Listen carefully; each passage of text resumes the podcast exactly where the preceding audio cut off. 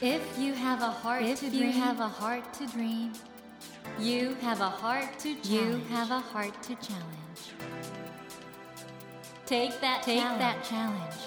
and realize, and realize your dream. Your dream. Dream Dream heart. Heart. ドリームハート政教新聞がお送りします皆さんこんばんは茂木健一郎です 東京 FM のスタジオから全国38局ネットでお届けしています。ドリームハート。この番組は日本そして世界で活躍されている方々をゲストにお迎えして挑戦や夢に迫っていきます。さあ今夜も YouTube チャンネル山田千尋ちーチャンネルを開設されていらっしゃいます山田千尋さんをお迎えしています。はい、山田さんあのやっぱりね僕そうは言っても大変な事故だったと思うんですよ、うん、利き手と両足はい、3本失ってうん、すごいねでもね。いやいや、ありがとうございます。いやーもう尊敬しますよ僕。年下ですけどはるか年下ですけども。はい、普通に今まあサラリーマンをやってるんですけど、はい。会社はどんな感じですか、はい。あの仕事楽しいですか？あーえっと航空関連会社にええ。今勤めてるんですけども、まあ一般採用ということで他の方々と同じように働いてまして、まあ本当にフルタイムなので時間も朝から夜までという形で仕事柄は経理とかあとは企画の仕事をやらせていただいてるんですけども僕自身人が好きなのでそれこそ同じ部だけじゃなくていろいろな部の方とそれこそ社長であったりとかね、まあ、でかいグループ会社なので他のグループ会社の方々ともいろいろな交流をさせてもらってたりとかすごく楽しい充実した時間を過ごしているなというふうに思ってます。まあ、いわゆる障害をお持ちの方ってあの、はい。その枠っていうかその採用で働かれてる方もいらっしゃるじゃないですか。はい。山田さんの場合はその一般の社員として採用されてる。そうですね。あのもともと僕が22歳の時にはい。働き始めた時は、某 IT 企業の方に勤めたんですけども、はいそちらの IT 企業の方では障害者採はい用ということで、その枠の中で働い。ていたんですがまあなんでしょうね他の同期のメンバーと比べた上で僕だけが全然違う対応だったっていうのがありまして。で転職されたとそうですね、えっと、3年経った上で変えようということで。山田さんのそのチャレンジ精神っていうかねやっぱりその僕の中では世の中で言うとうん。健常者と障害者というふうに二分割された時に僕は障害者というジャンルになってしまうんですが僕の中では手と足がないだけだというふうにしか思っていないのでうん。それだけで勝手に決めつけるなっていう社会へのこの不満じゃないですけどうんうん。あの勝手にそれで判断するなっていうところ。でうん。そこでなんかこの能力がないみたいな風に思われるのも自分としては嫌だったので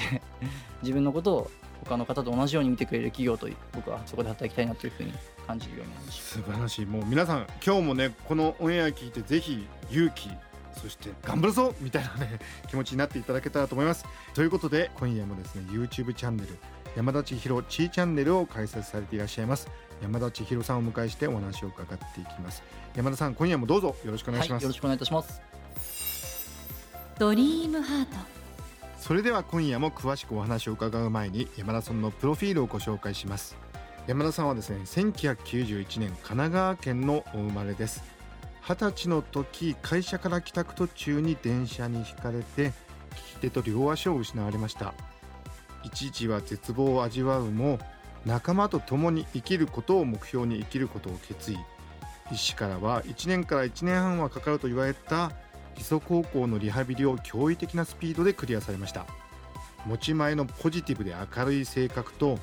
一人でも多くの人を勇気づけたいという思いで SNS を発信。YouTube では片手で料理をする様子や坂道階段チャレンジモーニングルーティンなどを配信し現在のチャンネル登録者数は10万人を超えていらっしゃいます。明るく爽やかなルックスと男気のある性格で女性ファンはもちろん熱血男子からも支持されているほか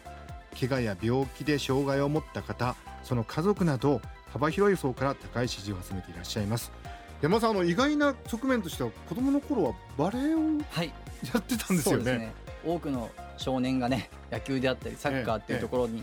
最初はそういったところが多いと思うんですけど、はい。僕は小学校1年生の時からまあ4年生までバレエダンサーということでバレーボールではなくね、バレエダンサーということではい。こうやってましたね。はい。それどうでした？今振り返ると。きっかけはまあ母親だったんですけど、うんうん。えー、と母親がバレエが好きでちっちゃい時から熊川哲也さんのバレエであったりとか他のバレエのまあ公演とかを見させてもらったりする中で、まあセンターで踊りたいなっていうのが 僕の中でもあったので。そうなんだね。はい、なので、うん。真剣にというかガチでバレエに打ち込んでましたねなんか今でもちょっとの貴公子っぽい雰囲気ありますよね。いやいやいそんなことないです。今 YouTube されててどうですか？あのコメントとかいろいろあると思うんですけど。YouTube のコメント欄は本当に、まあ、当然賛否両論あるかもしれないんですけど本当に毎回動画を一つ上げるたんびに100以上超えるコメントがたくさん多く寄せられる中で、温かいコメントが多いですよ。はい。なんといってもね山田さんの人柄が伝わってくるっていうかそこがやっぱり魅力なんだと思うんですけど編集とかなんかお友達のはい、タスクを書いてるんですか？えーとそうです。編集は、まあ、僕自身最初に編集を一緒にやったりもしたんですけど結局やっぱりそのどの業界でも何かをするにもそれに長けてる人が絶対いるので、うんうん。まあ、自分自身が頑張ってやるっていうよりかは一緒にその協力してくれる仲間っていうか友達と一緒に同じ志を持ってやっていこうっていうところで今はタクっていう友人がいるんですけどタクと一緒に二人三脚でやっています。たくさんありがとうね。ありがとうね。はい。そして今回のそはの線路は続くよ。どこまでもこの出版を機にですねまあ本当に主要なメディアが取り上げていろんな方がね山田さんの人柄を知るような状況になってきてますけど、そのあたりはどうですか？僕自身はすごく光栄なことだと思っていて最初に SNS をやってる理由もなんですけど、まあ手足3本ない僕みたいなタイプの人間がこういうこともできるんだよっていうことを発信する上でうん。それこそ世の中には手足がない状態で生まれてしまう子どもたちも多くいらっしゃってはいはいはい。その親御さんとかも当然産んだ時にはこれから先どうしていこうかという本当に悩みとか葛藤がいろいろある中で僕のようなタイプが前に立っていろいろな発信をしていくことで勇気や希望とかが与えられるんじゃないかなと。でそういったメッセージとかも多くいただいている中で、まあ、YouTube をやっている理由もそうなんですけどこれから先はね多くメディアであったり本当それこそ新聞もそうだし本もそうだし、うん。えーそれからテレビもそうだしラジオもそうだしいろいろな媒体があるのでそういった媒体を多く使いながら僕というものをより多くの方々に知ってもらえればなというふうに思ってます。やっぱり似たような境遇にいらっしゃる方もいらっしゃるから山田さんの活動を通して勇気をもらえるってことですよね。そうですね変な話なんですけど例えば、うん手が一本ない子がはい。僕のことを見てあなんだ僕全然まだまだいけるじゃんって思ってもらいたいし逆に足が一本ない子供たちがなんだなんだ全然僕なんてまだまだいけるって思ってもらいたいしでそれ以外の両手両足がある子供たちが例えば手足がない子供たちに対してなんだお前手足ねえんだよみたいなことを言ったりすることもあると思うんですけど、はい。その時に僕がいろいろな活躍をしていたらだってああいう人だっているじゃんっていう一個のなんかこういう人もいるんだよっていうのをね、うんより知ってもらうきっかけになってもらえればなっていうふうに思っていてなので僕自身はこれからもいろんなところで活動していきたいなというふうには考えてます。あの寺田祐介さんとも随分コラボされてらっしゃいますね。そうですねちょうど YouTube をやるきっかけをくれたのも寺田祐介君なんですかなんですね。寺田家 TV っていうねそうあのやっぱりチャンネルされてて。はい去年の2月か3月頃ですかね SNS での交流がもともとあってで寺田祐介君のチャンネルに出た際にですね本当に多くの反響があって、まあ、寺田祐介君は脳性麻痺という障害で車椅子生活ということで僕自身は手足がない切断ということで義足まあ同じ障害者というジャンルであってもね発信する内容は全く異なってくるなと思ったのでどうせやるなら自分のチャンネルを持って発信していきたいなというふうに思うようになってから自分のチャンネルを開設しましたなんか子育てしてるような動画もありましたね。はい、それはゆうすけくんの息子さん、タビくんって言うんですけど、タビくんを一日僕がパパ体験ということで、まあ僕自身がね、子供大好きで、ちっちゃい時は小学校の先生とか児童科の先生になりたかったっていう夢があったぐらいなので、本当に子供大好きな中で、この体でどういったことできるかなっていうのも、その場でこう確かめることもできたので、一個の自信にもなりましたね。はい。線路は続くよどこまでもこれが出版決まった時重大発表といってファンの方はなんかあれ？結婚のかとか思われたみたいですけどそうですね。なんかあの、まあ僕自身今年30歳になる。まあ30歳って人生の、まあなんか僕があんまり感じてないんですけど、周りとかもね、結婚されてる方とかも結構いる中で、そういった発表の重大っていうことだから、みんなを、まあドキドキさせてしまったのかなっていうふうにええ思うんですけど。でもなんか将来的なねひょっとしたらお子さんご自身で育てることもあああ、るかもしれないうしと、もちろんというか、僕自身これから先、まあ素敵な方と出会って子供を育てていっていきたい。自分のバカ息子をね。いやいやバカ息子とはじゃないでしょ自分のバカ息子をちょっとあの両親にも見せてあげたいなっていうふうに思っているので生きてる間に必ず両親に子供を見せたいなというふうには思ってます。山田さん本当になんかまっすぐないい人だよねいやいやいや 本当に好青年ね、ありがとうございます。えー、森健一郎が東京 FM のスタジオから全国放送でお届けしています。ドリームアート。今夜も YouTube チャンネル山田千尋ちーチャンネルを開設されていらっしゃいます。山田千尋さんをお迎えしてお話を伺っています。ドリームハート。山田さん7月12日でしたかね。東京オリンピックの聖火ランナーはい。された。どうでしたか？そうですね、まあ、このコロナ禍という影響もありまして、行動で走るというチャンスはなかったんですけど立川の特設会場でやったんですが、やっぱりやってみてなんですけど、うん。本当に多くの方々が関わっていてボランティアスタッフもそうですし賛否両論あった中ででも、うん。やっぱりこういった一つの成果をこうつなぐっていうのは意味のあることできたなと。であとはみんながみんな経験することではないのでいい機会を与えていただいて微力ながらに勇気とかそういったのを届けられたかなっていうふうには思ってます。でその前後でなんかラーメンを食べたんですか、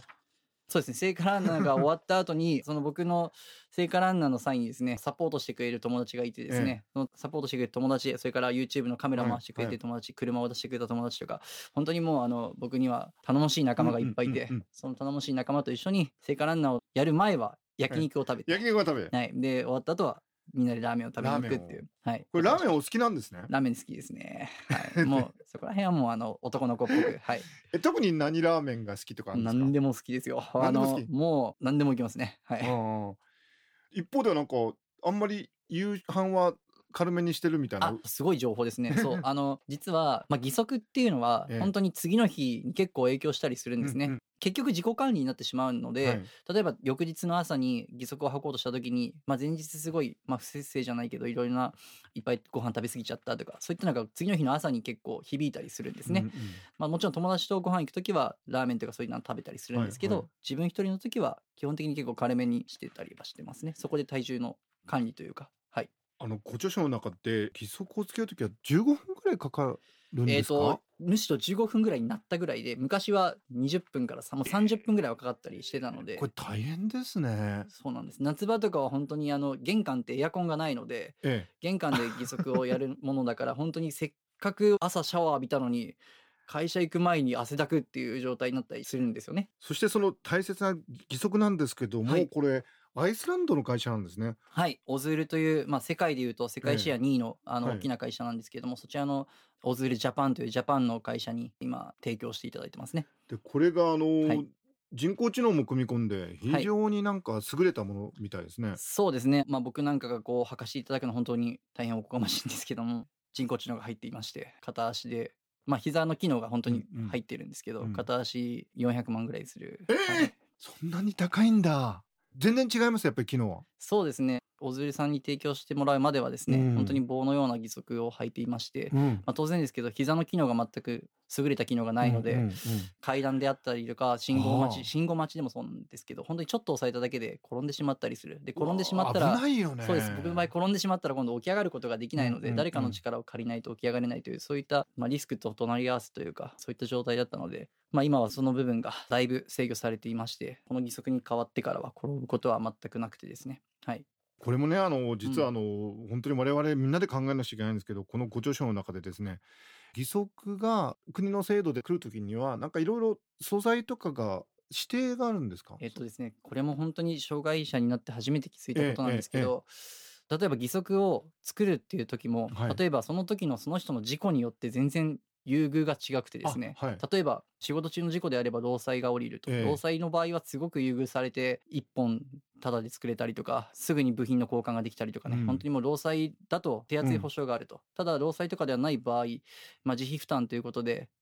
自費負担なんですか？自費負担なんですけど基本的には東京都と自分が住んでる市区町村が5割と4割で、まあ、自己負担は1割なんですけど、うん。1割とはいえすごく高い部品なので、うん。それぞれを負担するのは主に都と区が負担するんですけど、まあ、その双方がなかなか気持ちいい答えを出してくれないというか。えつまりだからすごくいいはい。機能のものがあったとしても、それが例えばじゃあ規定で使えなかったり。規定というかあなたにはそれはいらないでしょって。この仕事をする上で。そういうこと。オフィスワークなのにそんなのがいるのかとか、えーまあ僕の場合は本当に両足が義足で倒れた時のリスクが高いとかね。そういったこともすごく主張はしていたんですけど全くそういったのは降りなくてですね。で結果的にはリスクを背負ってというかそういった状態の義足を履く羽目になってたというか。でもこれね天田さんね、うん。あの本当これ大事なことだと思うんですよ、はい。僕もこの線路は続くよどこまでも読むまでそういう問題があるって知らなくて機能のいいものがあるんだったらばこれやっぱり生活のクオリティオブライフにものすごく直結する話だから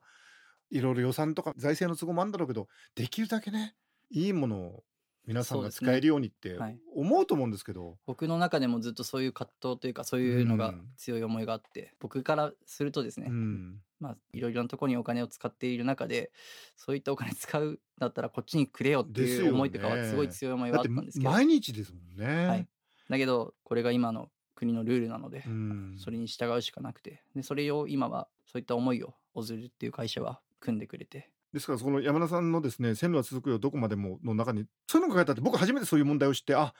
これはね改善しなくちゃいけないなとか思ったんですけど山田さんやっぱりこれからそういう活動もねきっとされていくんでしょうね。はい。僕は今まであったルールに従うとかじゃなくて新しい空間を作ればいいなと思ってるんですよ。僕が新しいルールを作るって言ったらうん。本当におこがましいんですけど、うん。でも本当にそういうふうに強く思うようになったら自ら動くのかなというふうにも思ってます。ぜひですかあの山田さんが人への青年として元気でね活躍していただくっていうのはもちろんなんですけど山田さん通してねこういうことがあるんだってことを知るというのもとても意義があると思うんで、というわけでいろいろなうん。お話伺ってきたんですけども、山田さんあのこの番組はですね夢や挑戦がテーマなんですけどこれからの山田さんの夢挑戦したいこと何でしょうか？はい。僕自身は日本にまだモチベーショナルスピーカーっていう方がいらっしゃらないと思っていて、うん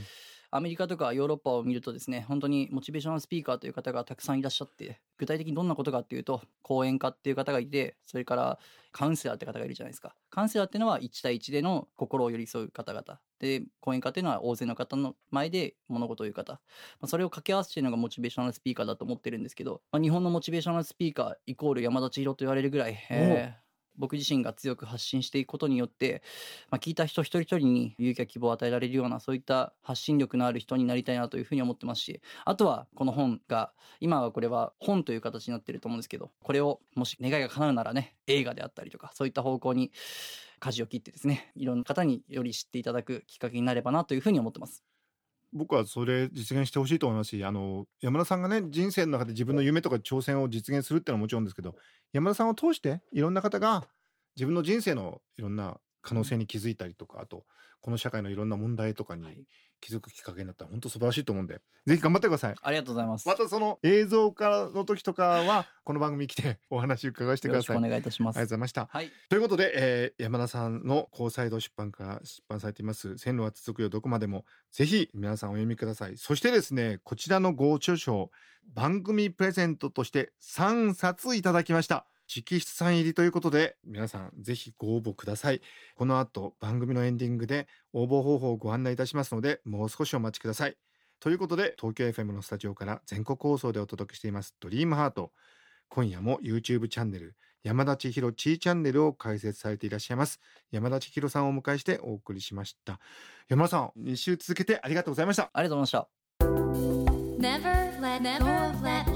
た。Never forget never that forget heart to that heart to challenge. Dream heart. 茂木健一郎が東京 FM のスタジオから全国38局ネットでお届けしてきました「ドリームハート今夜も YouTube チャンネル山田千尋ちーチャンネルを開設されている山田千尋さんをお迎えしましたがいかがでしたでしょうか？僕あの山田さんがねああいうふうにいろいろお話しくださることで山田さんご自身の人生を我々が知り勇気づけられることはもちろんなんですけども山田さんを通してね我々の社会がいろいろ抱えてる課題だとか問題点も知ることができるんで本当にねそういう意味においてはですね、まあ、素晴らしい活動をされてらっしゃるなと思うんですね。将来の夢チャレンジとしてモチベーショナルスピーカーになりたいというふうにおっしゃってたんですけどあの山田さんがああいうふうにお話しされることによって我々が気づけること背中を押してもらえることがたくさんあると思うのでぜひあの山田さんに夢を実現していただけたらなと。私も自分がねできることが何かあったらいろいろ応援させていただきたいなとこのように思いました。それではお待たせいたしました。プレゼントの応募方法をご案内いたします。高裁堂出版より発売中の山田さんの自伝本。線路は続くよどこまでもを山田さんの直筆サインを入れて3名の方にプレゼントいたします。ご希望の方は必要事項を明記の上ドリームハートのホームページよりご応募ください。私模擬に聞きたいことや相談したいことなどメッセージを添えていただけると嬉しいです。なお当選者の発表は商品の発送をもって返させていただきます。たくさんのご応募お待ちしております。そして無料音声アプリオーディでドリームハートの番外編番組茂木健一郎のポジティブ脳教室を配信中です。こちらも聞いてみてくださいね。さて来週のお客様は開始からわずか5ヶ月で100万フォロワーを突破し現在は200万人超えの超人気 TikTok クリエイター周一郎さんをお迎えします。今最も旬な TikTok クリエイターのお一人でいらっしゃる周一郎さんですがそのクリエイティブの秘密に鋭く迫ります。ぜひ来週も聞いてくださいね。それではまた土曜の夜10時にお会いしましょう。ドリームハートお相手は森健次郎でした。ドリームハート。政教新聞がお送りしました。